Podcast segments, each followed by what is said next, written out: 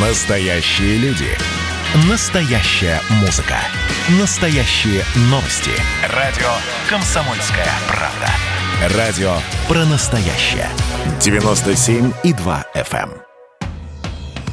Комсомольская правда и компания Супротек представляют. Программа «Мой автомобиль». Всем привет, это радио «Комсомольская правда». Я Дмитрий Делинский. Я Алена Гринчевская. Редактор портала осипов.про у нас на связи Андрей Лек Осипов. Парни, доброе утро. Доброе утро. Доброе утро. Доброе утро. В этой четверти часа давайте поговорим о трудной борьбе за, эм, скажем так, безопасность людей на дорогах. Я имею в виду те случаи, когда происходит мелкое ДТП, машины останавливаются на скоростной трассе для выяснения отношений, кто прав, кто виноват. В результате эм, замес страшный. Пробуксовка дня. Ну вот э, свежий случай, по на прошлой неделе в Москве на МКАДе э, из-за сломанной «Газели» э, произошло столкновение. Сколько там машин столкнулось? Шесть? Семь? Шесть машин. Но там, слава богу, никто не пострадал. По счастливой случайности, на самом деле. Ага. Шесть машин. Так, в очередной раз вот эта самая авария. э, А встал- что и спровоцировало? Там всколыхнула- сломалась машина, я Да, так понимаю. встала- В среднем ряду. Встала, да, где-то в среднем среднем. Ну Вот. И и в очередной раз э, даже чиновники заговорили о том, что уже нужно поменять правила дорожного движения, которые заставляет автомобилистов э, стоять, вот как они э, столкнулись, как они зацепились, да, стоять до последнего. Да, но у нас в правилах дорожного движения это написано. Мы не имеем права покидать место дорожно-транспортного происшествия под угрозой лишения водительского удостоверения.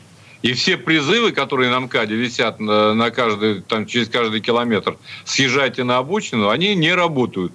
Потому что люди, да, потому что люди опасаются, что если они покинут, во-первых, могут быть привлечены к ответственности, к административной, получить штраф, а во-вторых, самое главное, не получат компенсации от страховой компании, если должным образом это ДТП не будет оформлено. И это подтверждается недавними исследованиями, которые провели наши коллеги с портала Mail.ru. Они опросили пользователей своей сети, по крайней мере, тех, кто попадал в дорожно-транспортное происшествие, на предмет того, вот вы покидаете место ДТП, уезжаете, съезжаете на обочину или нет. И, если не ошибаюсь, 86% автовладельцев ответили, что нет, они остаются стоять на месте. Но их можно Когда понять, спросили- Андрей. Так. Да. И опасения, которые они испытывают, причины, почему они остаются, ровно те, которые сейчас озвучил Олег. То есть первое – это штраф со стороны сотрудников ДПС. И второе – это как раз-таки э, опасения по поводу того, что они не получат возмещение страховой компании. Потому что, к сожалению, страховые компании начали очень пристально изучать э, те протоколы, которые заполняются в, в случае ДТП и так далее и тому подобное. И Если вдруг там какие-то ошибки, если вдруг очень тяжело и сложно установить реального виновника дорожно-транспортного происшествия, то страховщики зачастую просто отказывают э, в выплате. Ну, естественно, никакому автовладельцу этого не нужно. Мгм. Так, Как слушайте, вами. по Европротоколу, в том числе с м, помощью мобильного приложения, которое помощник ОСАГО, нужно сфотографировать машины в том положении, в котором они, собственно, остановились после ДТП. Я Да. ничего не путаю? То есть- Нет, не буду. Да, то есть Всё получается, что, да, э, значит, э, поцеловались мы посреди МКАДа, вот, или там... Пи- Звезды нашего, М, Да, да. или Питерской кольцевой, или трассы М1, поцеловались, остановились в середине, в средней полосе, и выходим и фотогра- а, а, фотографировать машину по кругу. Это... Ну, то есть... А Вот, да. А представьте, как удобно, да, там 6 полос, э, скорость разрешенная 100 километров в час, а вы снимаете ДТП. А, вот, мне просто интересно, можно даже, ну не будем задавать, конечно, такой вопрос нашим уважаемым слушателям, но вот кто-нибудь когда-нибудь оказывался в метре от автомобиля, пролетающего со скоростью 100 км в час? Знаете, что испытывает человек? Ну, в большинстве случаев вас просто снесет потоком ветра. Либо затянет. Вот почему под поезда затягивают? Почему нельзя поезда? Потому что поезд, когда едет на большой скорости, под него затягивает.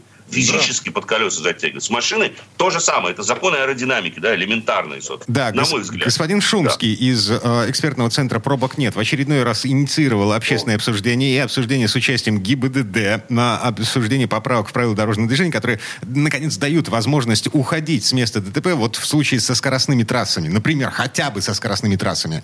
Вот. И э, они, насколько я понимаю, где-то к концу апреля должны выкатить статистику по количеству вторичных ДТП, которые происходят вот при таких обстоятельствах. Поцеловались, а потом, в в общем, замес произошел. Куча машин еще въехала в э, поцеловавшиеся стоящие транспортные средства. Как Ну, с «Газелью» было. Да, как сказать, ну, ее грузили уже. Ровно когда ее начали грузить, собственно говоря, в нее летела иномарка. И там Две машины каршеринга, Ну, с что- каршерингом это вообще отдельная Ну, тема. каршеринг, в принципе, это опасное э, животное. Ну, кстати говоря, знаете, господин Шумский, он вечно со своими идеями бегает, по большей части ради пиара, потому что некоторые из его идей просто не выдерживают никакой критики. Но в данном случае, знаете, Дима Ален, я вам даже сказать, что, во-первых, еще в конце прошлого года зампред правительства Марат Хуснулин, он поручил МВД провести анализ данных и посчитать количество аварий, которые происходят из-за стоящих посреди Слушайте, шоссе ну машин. апрель уже, Андрей, на дворе. Ну, все Так еще Вот подсчитывают. то все и дело, что ничего, вот что там они проанализировали? Они бы хотя бы поделились бы, что ли, этой информацией. Тогда, глядишь, и проще было бы внести соответствующие изменения. Или не выполнено поручение. Или они выполнены поручение. Нет, не выполнить поручение в этой стране нельзя.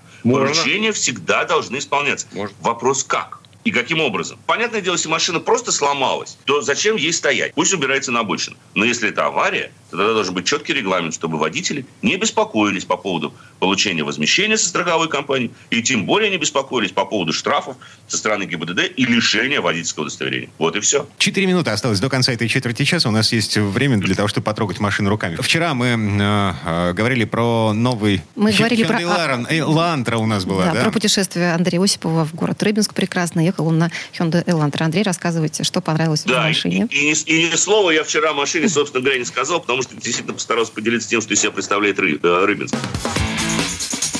Тест-драйв. Так вот, новый Elantra абсолютно новая, новая платформа, длина плюс 30 миллиметров, ширина плюс 25 миллиметров, высота минус 20 миллиметров, колесная база выросла на 20 миллиметров, то есть на 2 сантиметра.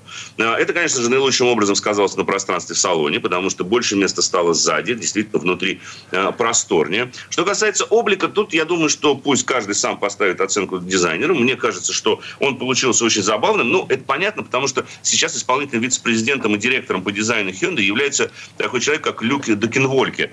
А, Это в свое время, если кто не знает, человек, который э, рисовал Ламборгини, он рисовал э, спортивные модели Сиато, придумал, собственно говоря, новый стиль. То есть человек с очень такой богатой педигри, то, что называется, биографией. А вот, ну, я не буду говорить, что э, стилистика, новая модель вот этой Elantra выполнена в новейшей стилистике параметрической динамики. Ты уже сказал. Да, я уже это сказал, к сожалению. Это ужасно, но выглядит машина неплохо и обращает на себя внимание отрицательный угол сзади, в районе багажника. Сделано это на самом деле для аэродинамики, потому что это существенно улучшает аэродинамические характеристики машины, и мы эксплуатировали машину как раз-таки в дождь на грязных дорогах, заднее стекло абсолютно чистое, ни одной капли. Это седан. Это седан, Ага. да. Проще взглянуть на фотографии, чем я буду все это, собственно говоря, описывать.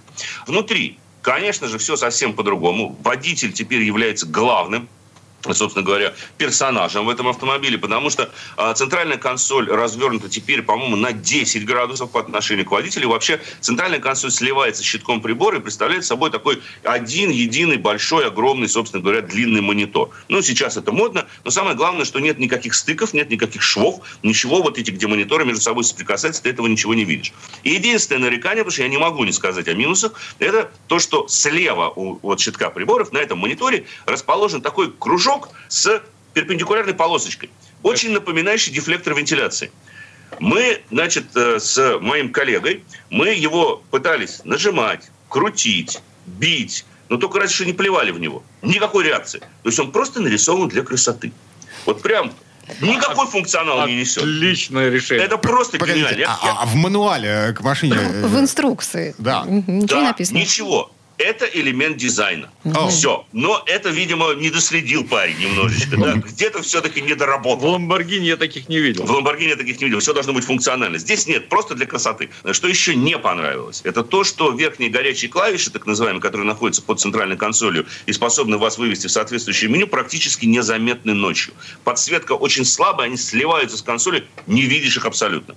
По умолчанию всегда работает система удержания в полосе движения, причем она теперь нового поколения. Она не просто вас держит в полосе движения, она заставляет вас держаться ровно посередине полосы движения. Раздражает жутко. Отключается что- легко. отключается в два раза, потому что я первый раз нажал, она начала что-то там рулем делать, второй раз нажал, она начала что-то пипикать. В итоге я просто держу кнопку, о, отключилась. Думаю, о, хорошо. Но стоит заглушить мотор, завести снова, опять работает. Нельзя выключить так, чтобы выключить навсегда. В остальном по эргономике никаких нареканий нет. Удобно, посадка отличная. Правда, вот опять минус вылазит, то, что пассажирское сиденье не регулируется по высоте. По движку, э, значит, насколько я понимаю, э, пишут, по крайней мере, значит, э, три предустановленных режима эко, нормал и спорт. Э, На практике разницы между ними, по большому счету, никакой, потому что, ну, все это исключительно для красоты оформления приборной панели, потому что... Кроме э, эко, маш- да. кроме режима эко, потому что режим эко очень сильно демпфирует педаль акселератора, и она очень плохо реагирует на самом деле. Вот он есть. Между нормал и спортом а, практически никакой разницы нет. Ну, тяжелеет немножко баранка, усилие на руле растет, но в характеристике настройки мотора, ну, по моим ощущениям, нет, нет никакой разницы. Угу. Моторов, кстати, два. 1.6 старой серии Гамма 128 лошадок и новый двухлитровый уже серии Smart Stream 150 лошадиных сил. Именно вот его мы как раз-таки а, и тестировали. Он агрегатируется стандартно шестиступенчатой автоматической коробкой передач и, к сожалению, обладает определенной задумчивостью. Но тут даже проблема не в коробке. Дело в том, что сам мотор несколько задемпфирован на работу по педали акселератора. Он очень плохо, ну, не то, что плохо, ну, как-то ему хотелось бы, чтобы он активнее реагировал. Неохотно что, реагировал. Да. Андрей, а что с расходом горючего? Да. Значит, расход топлива. Производитель говорит, что этот мотор в городском цикле будет кушать 10 литров на сотню. А, мы ездили по загородным магистралям, ездили быстро, стараясь все-таки ну, немножко разрушить подвески, но оставить целыми шины. У нас реальный расход получился, а, варьировался от 8,9 до 9,3 литра на сотню в принципе, неплохо. Да, Посмотрим. слушайте, а, поджимает уже время. А, в общем и целом, это, а, это такая корейская «Октавия» или нет? Да, это прямой конкурент, конечно же, именно «Октавии», новый «Элантра». Но тут дело, как говорится, вкуса. Потому что я не буду сейчас сравнивать эту модель, это было бы некорректно, прежде всего, по отношению к Hyundai. Но да, эта машина, в общем-то, того же самого ценового сегмента и приблизительно тех же самых габаритных размеров. Угу. Андрей Лекосиповы, редактор портала осипов.про были у нас на связи. Парни, спасибо, хорошего дня. Спасибо. Всего доброго, дорогие друзья. Удачи. Хорошего дня. Берегите себя. А мы вернемся в эту студию буквально через пару минут. Тест-драйв. Ну а в следующей четверти часа у нас Юрий Сидоренко. Поговорим о том, что нужно проверить в автомобиле перед началом нового сезона. Программа «Мой автомобиль». Комсомольская правда и компания «Супротек» представляют. Программа «Мой автомобиль». Хлопты в этой четверти часа. Традиционные весенние хлопты автомобилистов. Э, ну, просто потому, что пришло время посмотреть, как машина пережила зиму. Обсуждаем, что же нужно проверить в автомобиле после зимы. Я Алена Гринчавская. Я Дмитрий Делинский. У нас на связи Юрий Сидоренко, автомеханик, ведущий программы «Утилизатор» на телеканале ЧМ. Юр, привет. Доброе утро. Всем доброе утро. Автомастер. Так, готовим машину к новому сезону. Я вот только помыла машину. А, это, это единственное, что ты сделал. Пока да. А, а, на самом деле 10, 12... Господи, их там, их там много, вот этих штук, которые нужно сделать с автомобилем. Юра, тебе слово. Я смотрю, что вы уже прочитали то, что я отправил. Но это даже еще не все, Дим, в принципе. Хотя это все делается очень, очень быстро. Просто здесь долго писать и говорить, по, в реалиях быстро. Но я сейчас постараюсь рассказать все. Вот, кстати, Алена выполнила один из пунктов, но я так уверен, что не до конца. Она помыла автомобиль. Почему же? Потому что мы сейчас вернемся к тщательной мойке автомобилей после зимы. Я на этом вот очень прям конкретно остановлюсь и угу. очень подробно расскажу, как надо помыть машину и попросить как на мойке, чтобы ее помыли, потому что это очень важный момент. То есть начинаем мы не с мойки, а с чего-то другого. С чего же? Мы начинаем с тормозной системы, естественно. Так. Вот. Ну, э, понимаем, что зимой изменение температурного режима и сильные морозы, которые там э, частенько приводят к разрушению, к разрушению всего грубо говоря, вот эти перепады. Когда вода попадает, она замерзает, и потом все это начинает разрывать. Надо посмотреть обязательно визуально, тщательный осмотр тормозных дисков, тормозных колодок, чтобы там ничего не было оторвано тормозных суппортов и, самое важное, тормозных шлангов, которые подходят к тормозным суппортам. Это машину Ли... поднимать надо. Либо, либо поднять, либо это осмотреть, когда вы будете делать шиномонтаж, сезонную э, перекидку колес. Угу. Если я ничего в этом не понимаю, э, или если я внезапно Алена Гринчевская, то я прошу э, шиномонтажника, э, ребят, посмотрите, пожалуйста, вот что там, нормально все, ненормально? Конечно, если Алена попросит, да не только Алена, я думаю, что если любой человек попросит действительно нормально нормально попросит мастер, он, он с удовольствием посмотрит и расскажет, даже потрогает все это дело, ну, в смысле, машину. И, и, и расскажет, что, что там не так. И если что-то не так, он скажет, что лучше это поменять. Это очень важная вещь. Тормоза – это ваша безопасность. На это прям обращайте внимание вот прям очень сильно. Так, дальше. Дальше с безопасностью практически закончили. Тщательная мойка автомобиля после зимы. Что это значит? Это значит, чтобы вам помыли автомобиль не так, как обычно. Скорее всего, надо будет заплатить чуть больше денег, но нужно на это пойти и не экономить, потому что это важный момент. Вам нужно смыть все вот эти агрессивные реагенты и прочую гадость, которая забилась вообще щели вашего автомобиля. Под подкрылочки, куда-то еще там, по, на днище в какие-то ниши, э, между дверями в щели. То есть это все надо вымыть. Вымыть очень хорошо. Э, пороги обязательно надо промыть. Вот, приезжаете, чтобы говорите, мне, пожалуйста, помойте полностью, чтобы там под арками все было колесными хорошо промыто. Там, где подкрылки, прям внимательно посмотрите, чтобы там очень хорошо, чтобы вам это хорошо на мойке промыли. И после этого, конечно, было бы оптимально, но это у многих может не получиться, заехать на яму, или там на подъемник и просто взглянуть на днище снизу. Потому что, может быть, где-то что-то поцарапалось, может, ржавчинка появилась, может, там как что-то там от, оторвалось, по сугробам ездили, какая-нибудь защита оторвалась. Не дай бог, трубка погнулась или что-то еще. Угу. А, вот. да, потекло, засопливило, коробка там двигатель засопливил. Конечно, все это вот можно посмотреть угу. именно на яме и заодно сделать диагностику ходовой части автомобиля. Ясно. То есть вот посмотреть на все резиночки, которые там есть, ну, на все потеки, как правильно сказал Дима. Вот это все надо оценить. То есть Юрий, а нужно, да, нужно ли чем-то обрабатывать машину после такой масштабной мойки? Сверху, я имею в виду. Это все зависит от человека, как он относится к своему автомобилю. Здесь вопрос вот в чем. То есть, конечно, у нас сейчас машины покрыты современными эмалями. Как правило, они все находятся под лаком, и лак дает свою защиту. Но если вы хотите, чтобы у вас машина была в хорошем состоянии, конечно, ее надо полирнуть после этой мойки обязательно. Но это будет будет только кузов видный. Основное, Ален, в данной ситуации это промыть все щелки в автомобиле. Угу. Вот просто все, которые только есть, и особенно под колесными арками, потому что там обычно они там пшикают, туда они аккуратно лезут. Там вот где, например, амортизатор, чашка под амортизатор, под передний, вот там обязательно надо мыть, потому что туда забивается очень часто, и после этого у людей чашки просто отгнивают. Потому что агрессивная химия, она начинает реагировать, вода попадает, потом ее нагревает, ну и получается хорошая химическая реакция разложения металла. Так, хорошо, по чем? А, однозначно, отдельным пунктом, даже вот правильно ты сказал, отдельным пунктом надо сказать, поднять коврики, Э, под ними пропылесосить, тряпочкой протереть, постараться по максимуму всю соль, которая там будет выступать. Она по-любому со стороны водителя и пассажира будет выступать в разных объемах. И дальше что мы делаем? Обязательно под коврик кладем то, что впитывает влагу. Газету? Да, газету, пожалуйста. Очень хорошо, кстати, впитывает газета влагу. Или же, например, продаются коврики там, они по, по 100, по-моему, рублей, или даже по 80. В обычных магазинах запчастей прям под него кладешь, его можно выжимать, просушил, опять положил. Странно, мне казалось, что это нужно на коврик класть. Я, может быть, что-то не то делала? Да.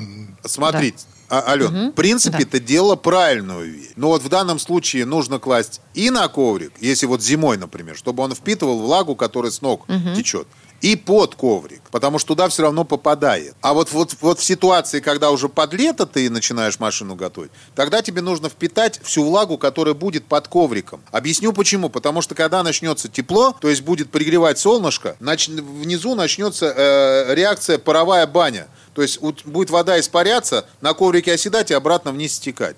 И все, там ничего хорошего не будет. А соль это все будет разъедать. А так все впитается, и все будет нормально. Естественно, ага. помыть все стекла внутри, после зимы и снаружи специальным обыкновенным средством. Вот я беру самое обыкновенное. Главное, чтобы оно было с, с нашатырным спиртом. Ага, ну то есть вот то, то, что, Ален, у тебя стоит на полочке в ванной, то, что ты используешь для мытья... От обмороков. И от обмороков, в общем-то, тоже. Э, то, чем ты моешь окна у себя дома. Да, да, конечно. Самое простейшее средство, и оно для зеркал обычно его используют, оно с нашатырем очень хорошо снимает жирный налет. А там будет налет жирный, прям такой, когда вы почистите стекло, вы даже удивитесь, насколько оно грязное. Хотя с виду оно вроде бы чистое. Ясно. Дальше что с аккумулятором? Аккумулятор, э, открываем капот, смотрим на аккумулятор. Если нет подтеков, и там каких-нибудь трещин или еще что-то, вы его просто должны протереть снаружи, чтобы он был чистенький. Дальше снять клеммы, почистить их и смазать специальной смазкой. Все, больше ничего угу. делать не надо. Если есть зарядное устройство, если вы машину использовали, например, зимой, э, на не очень далекие расстояния поехать на ней, то желательно его поставить на маленький ток на зарядку. Именно от сети вообще. То есть зарядное устройство от сети. От сети 220 вольт. домой занесли, поставили, это вообще идеальный вариант. Тогда, она, э, тогда аккумулятор дозарядится до нужного объема, и все будет в порядке. Мгм. Так, ладно, а, у школе подняли капот. эм, э, Что мы еще можем там сделать? Под капотом надо посмотреть, естественно, все технические жидкости. Это вот прям обязательно. Именно все. Потому что нас народ почему-то иногда забывает смотреть, например, э, уровень антифриза. Или не могут найти бачок тормозной жидкости. Это очень важные места. И уж совсем забывают про жидкость гидроусилителя. То есть вот э, это стандартная ситуация. Ребят, посмотрите, какие у вас есть. Везде проверьте уровни. Если надо, долейте обязательно. Да, а э, радиатор, э, решетка радиатора, в общем-то, тоже... э, Обязательно. Нет, так надо все проверить на предмет потеков. Если есть какие-то потеки, их надо устранять. Вообще, по-хорошему, конечно, мотор надо помыть и посмотреть, не течет ли чего с него. Но это уже, ребята, это уже очень круто, я считаю так. То есть надо посмотреть. Высший Да. пилотаж, А, понятно. Да, ну, то есть это уже- на все выходные. Ну, как обычно, мужики выходили в гаражу, значит, А в так субботу утром начинали, в воскресенье вечером заканчивали. А так и было. Мы пошли машину расконсервировать. Так у нас и было, реально. Все проверяли, пока на колеса ее поставят. Оно так и было нормально. Вот, дальше э, двигаемся дальше, правильно? Осмотр кузова на предмет царапины ржавчины после мойки обязательно. Если есть какие-то неглубокие, э, или вам что-то, ну, сомневаетесь, что она будет ржаветь или еще что-то, ржавчинка появилась, заехали в сервис, спросили, что с этим делать. Если вам сказали, ничего, просто ездите, отмойте там э, этим самым white спиритом, и все нормально будет. Значит, отмыли и поехали. Э, обязательно со щетками стеклоочистителя. Мы в каком-то из эфиров говорили, как правильно подобрать щетки стеклоочистителя. Неправильно, а какими пользуюсь я. То есть, ребята, я не говорю, как правильно делать, я просто рекомендую. Вы можете просто осмотреть щетки стеклоочистителя, если все с ними в порядке, состояние удовлетворительное, то их надо помыть, ну, протереть и обработать силиконовой смазкой. Про это я говорил уже не раз. Как это делается, очень просто. Пшикнули, протерли тряпочкой, и все спокойно она у вас будет работать. Я, например, после зимы покупаю э, новые щетки. Да, это нормальное явление. Мгм. Ну, то есть раз в год практически вы их меняете, да? Я покупаю недорогие щетки, э, каркасные, самые обыкновенные, и один раз после зимы я всегда их меняю. У меня на лето я езжу с хорошими щетками, она не убивается, потому что стекло нормальное, а за зиму они уже окончательно убиваются, ну как не окончательно, а к концу сезона зимнего уже, э, как правило, проще их выкинуть. Ну, они будут работать, но мне не нравится уже. Ага. Так, слушай, на буквально полминуты у нас осталось. Э, Я правильно понимаю, что значительную часть вот тех вещей, о которых мы сейчас говорили, лучше делать в сервисе? То есть мы загнали машину, ну, допустим, на сезонное ТО, ну вот, ее там подняли, э, и заодно и все осмотрели, все проверили, долили недостающие жидкости, бла-бла-бла. Да, конечно, это вообще идеально планировать ТО сезонно именно на этот период. То есть у вас будет и расконсервация, и вам сделают ТО, как раз все проверят, посмотрят, будет идеально вообще. Юрий Сидоренко, автомеханик, ведущий программы «Утилизатор» на телеканале «Че» был у нас на связи. Юр, спасибо, хорошего дня. Спасибо. Большое спасибо, всем удачного э, запуска машины. Ну, а мы вернемся буквально через пару минут. Автомастер. В следующей части программы у нас Федор Буцко. Поговорим о том, кто гарантированно не пройдет техосмотр по новым правилам. Программа «Мой автомобиль». Комсомольская правда и компания «Супротек» представляют. Программа «Мой автомобиль». Новые правила техосмотра обсуждаем в этой четверти часа. Снова возвращаемся к этой теме, потому что есть серьезные подозрения, что некоторые машины не пройдут техосмотр по этим самым новым правилам. А, причем даже танцы с бубном не помогут. В роли танцоров сегодня утром Дмитрий Делинский, Я Алена Гринчевская. э, Федор Буцко вместе с нами. Федь, доброе утро. Доброе утро.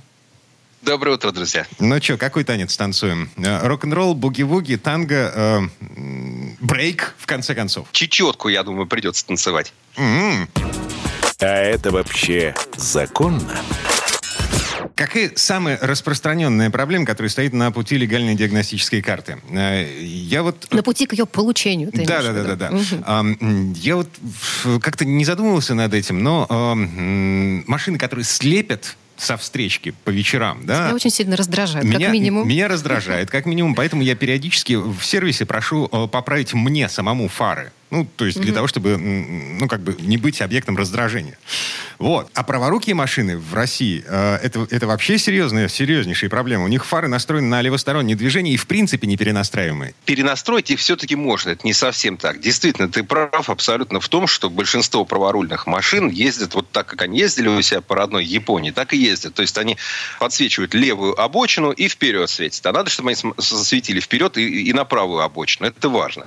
И у владельцев таких машин действительно сейчас э, не то, что даже риск, а, в общем, очень большая вероятность эту диагностическую карту не получить. Соответственно, не получится купить полис ОСАГО. Да, Федор, ну, ну, по крайней способы- мере, если все будет так, как Да. задумано. Способы перенастройки фар какие-то есть? Он же не один наверняка. Есть, но они есть такие, так сказать, колхозные, но когда люди просто для того, чтобы ну, не слепить э, встречку, там, приклеивают кусочек изоленты, или есть чуть-чуть более совершенные способы, когда а, уже э, регулировочными винтами меняют направление светового пучка и так далее.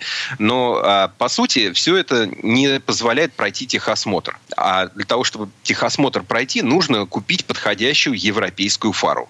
Ага. С этим проблема, потому что на многих машинах японских там просто не предусмотрено вот этих вот европейских леворульных версий. Их, в Слушай, принципе, нет. э, Есть еще одна проблема. Ты поменял фары, тебе нужно легализовать это изменение в конструкцию через э, ГИБДД, через, э, как там, господи, через НАМИ. Что будет сто- стоить, стоить лабораторию. наверняка большую кучу денег, да, судя по всему?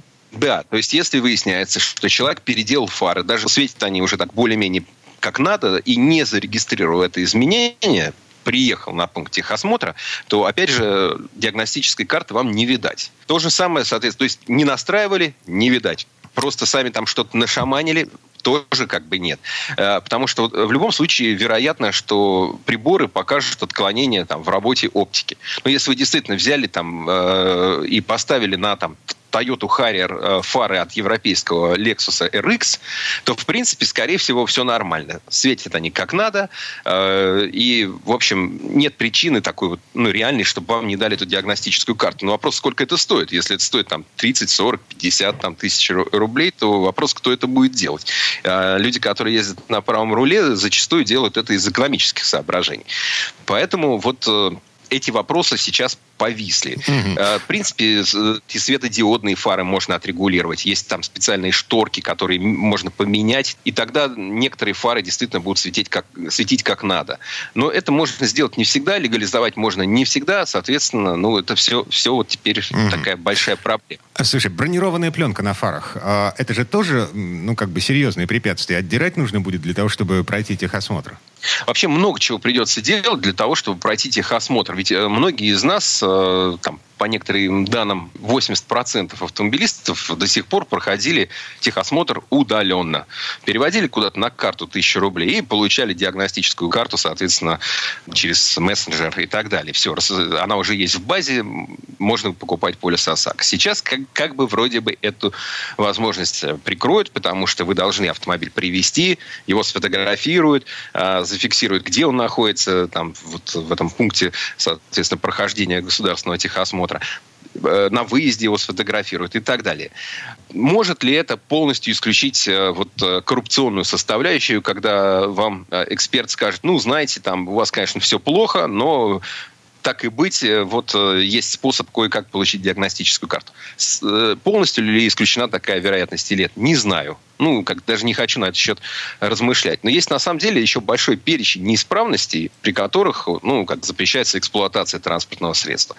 И это не только касается машин с правым рулем тормоза, руль, стеклоочистители, стеклоомыватели, двигатель, элементы конструкции, колеса, там, шины и так далее. То есть, если у вас там неисправна тормозная система, да, и вы не, по- не можете на вот этих барабанах э, тестовых показать, что у вас тормозной путь э, составляет не больше там, 16 метров э, со скоростью 40 км в час, вы не проходите техосмотр.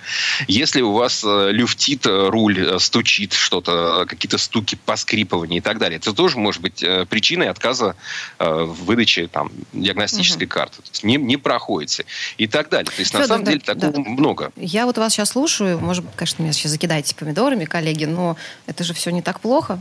Меньше будет опасных машин на дороге. Это хорошо. Так. Нет, это все правильно. И, и, и дворники надо э, менять там после зимы. Там. Ну, в принципе, на техосмотре, правда, это не проверяют. Проверяют просто работает или не работает. А вот, э, ну, наверняка каждый из нас этой зимой хотя бы разочек-другой своими, значит, щетками стеклоочистителя елозил по ледяному стеклу. Или от, отдирал их, примершие от того же самого лобового стекла.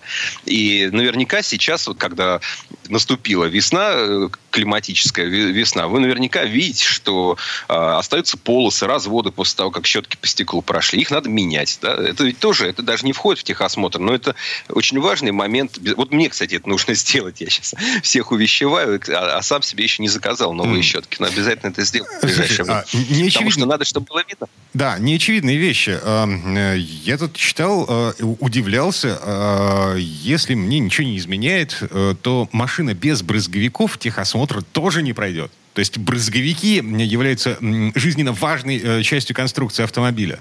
Знаешь, как э, немножко иначе. Жизненно важной частью конструкции является способность машины не забрызгивать грязью всех окружающих. Но это не всегда делается с помощью брызговиков. Иногда эта функция заложена как бы в конструкцию машины, в конструкцию бампера, крыла, порога. И вот э, за счет их формы решается вот эта проблема с разбрызгиванием э, грязи. Но mm-hmm. если, так сказать, по идее, но если Э, в машине предусмотрены брызговики, и вы их сняли, ну, даже, может, не сняли, а просто однажды вы парковались зимой задним ходом в сугроб, а потом елозили туда-сюда, ну, и вот, собственно, они у вас оторвались. В этом случае вы обязаны их иметь, и без них у вас тоже э, могут не принять э, вот этот вот экзамен, который мы сдаем на то, как, как мы, э, собственно, Э, обращаемся со своим автомобилем, в каком виде мы его содержим. Ведь э, ТО – это же такой экзамен. Ты приходишь и говоришь, вот моя машина. Они говорят, ну что ж ты, друг дорогой, у тебя аптечки нет, огнетушитель старый, Э, руль люфтит, подвеска стучит, тормозит. Они у тебя три колеса тормозят кое-как, четвертое совсем худо. Шина у тебя с протектором менее 1,6 миллиметра.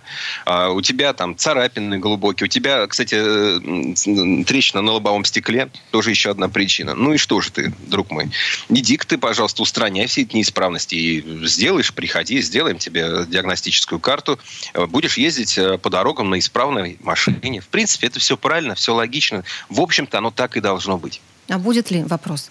А будет ли? Вопрос. Еще один неочевидный момент. Э, опять же, прочитал, опять же, не уверен в том, что я прав. Крепление для огнетушителя. То есть э, по новым правилам огнетушитель не просто так должен болтаться в багажнике, да? Он должен висеть так, чтобы в случае его можно было быстро выхватить и быстро применить по назначению. Я тебе больше скажу, огнетушитель – это тяжелая железная вещь. Но, собственно, ты сам знаешь. И если он не закреплен, то он будет болтаться по багажнику при каждом повороте, торможении и разгоне. Это очень неприятно, когда у вас такая торпеда по багажнику э, носится, летает. И если, не дай бог, происходит серьезная авария, особенно если машина переворачивается, то все, что в машине тяжелое и не закрепленное, оно все является так, потенциальным орудием убийства. Поэтому вот э, люди, которые для безопасности кладут монтировку монтировочку у себя, например, рядом с сиденьем, между там, водительским сиденьем и дверью, рискуют этой монтировочкой сами же и получить, в случае, если вот действительно машина там а, попадет в серьезное ДТП. О, Поэтому все тяжелое, в машине валяется. должно быть. Ну, в багажнике у тебя седан, это окей. Да, хотя но у меня универсал. Мало, убери ее подальше. А, у тебя универсал? Ну, тогда закрепи ее как следует. Дим, у тебя еще есть время до 1 октября. Все успеешь. Понятно. Значит, э, что в итоге? Э, есть вещи, есть э, неисправности, э, неочевидные совершенно, без которых, э, ну, точнее, с которыми э, техосмотр не пройти ни при каких обстоятельствах. Э, в частности, э, конструкция... Колхозный ксенон, кстати, мы не обсудили. Вот э, еще одна история, с которой э, техосмотр не пройти при любых обстоятельствах.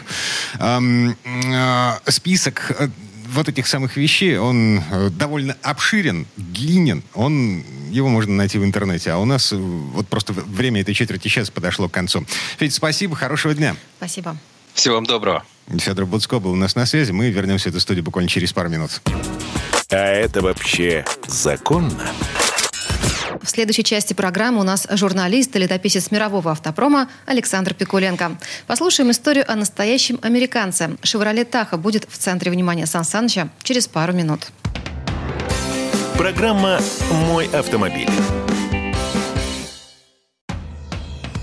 Комсомольская правда и компания Супротек представляют. Программа «Мой автомобиль». А это мы вернулись в студию радио «Комсомольская правда». Я Дмитрий Делинский. Я Алена Гринчевская. В этой четверти часа у нас традиционная история от Александра Пикуленко. На этот раз речь пойдет о самых больших машинах компании «Шевроле». Ну, вообще все началось в 1992 году. Именно тогда американская компания General Motors начала выпуск пикапов под маркой «Шевроле».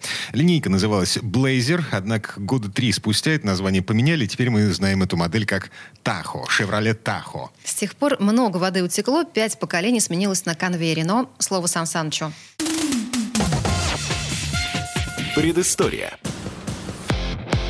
Рабочая лошадка должна быть работящей, а экономика должна быть экономной. Вот и история замечательного американского автомобиля Chevrolet Tahoe началась тогда, когда американцам захотелось чего-нибудь утилитарного на каждый день и семейного по выходным, в смысле внутреннего комфорта и реальных дорожных возможностей. Вот и был четверть века тому назад придуман Chevrolet Tahoe, как автомобиль с грузовой сутью, но на котором не стыдно выбраться в приличное место. И неудивительно, что жителям сельской сельской местности и небольших городков пришелся ко двору огромный полноприводный автомобиль с комфортом легкового седана. Маркетологи сразу предложили обильно украсить его снаружи хромом и добавить двух, а то и трехцветную окраску. И еще, как показало время, все поколения этого большого внедорожника по-настоящему брутально. Всегда Chevrolet Tahoe выглядел, как будто его сделали из одного куска железа. И это отнюдь не метафора. Железа в нем изначально было много. И только сейчас стало чуть чуть меньше. А еще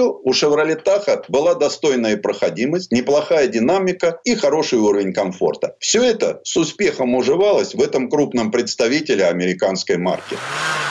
Началось все не так уж в далеком 95 году, когда появилось первое поколение Chevrolet Tahoe. У него была мощная рама, рессорная задняя подвеска и два кузова, короткий трехдверный и удлиненный четырехдверный. Отличительной особенностью модели стали двухэтажные фары и рычаг переключения передач за рулем. Мотор был только один, но какой? Знаменитый Small Block Engine, восьмицилиндровая V-образная восьмерка объемом 5,7 литра, мощностью 210 лошадиных лошадиных сил. А вот коробок передач было две. Неожиданная механическая пятиступенчатая и автоматическая. У всех сошедших с конвейера машин был полный привод. А как опцию предлагали блокировку дифференциала. Передняя подвеска с торсионными, тормоза с АБС. Впереди дисковые, сзади барабанные. Продержалось на конвейере первое поколение всего 4 года. И уже в 1999 году на дороге выехало второе поколение Chevrolet Tahoe. У него был абсолютно новый кузов. Он обрел пластик пластичность. Дизайнеры подлезали все грани, не переступая той черты, за которой впору было бы говорить об аморфности. А здесь перед нами оказался добродушный здоровяк. Второе поколение Таха стало чуть меньше в длину и высоту,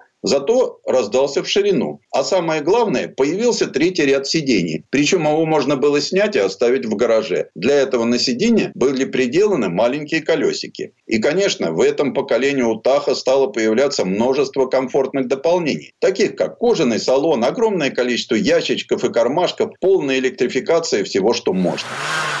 Погодой в этом доме стала заведовать мощная система климат-контроля. Обитателям Таха не страшны ни лютый холод, ни палящий зной. Передняя панель изобиловала приборами и кнопками немалых размеров. Захочешь – не промахнешься. Под капотом уютно расположились моторы семейства Vortec. V8 объемом 4,8 литра и 5,3 литра. Мощностью от 275 лошадиных сил до 290. С ними дородный Chevrolet Tahoe разгонялся до сотни за 9 секунд. Коробка ему досталась одна. Четырехступенчатый автомат. Правда, адаптивный, то есть умеющий подстраиваться под стиль езды владельца. Второе поколение Таха отличалось хорошей внедорожностью. Ведь подвеска у него длинноходная, колеса мощные, жесткое подключение переднего моста, понижающая передача и самоблокирующийся дифференциал. На конвейере второе поколение Chevrolet Tahoe продержалось до 2006 года. И уже весной этого года пришло время третьего поколения. Chevrolet Tahoe был все таким же, излучающим во всем своим видом мощь, комфорт и надежность. Но в то же время он подрос в размерах, стал еще больше зализанно обтекаемым и к огорчению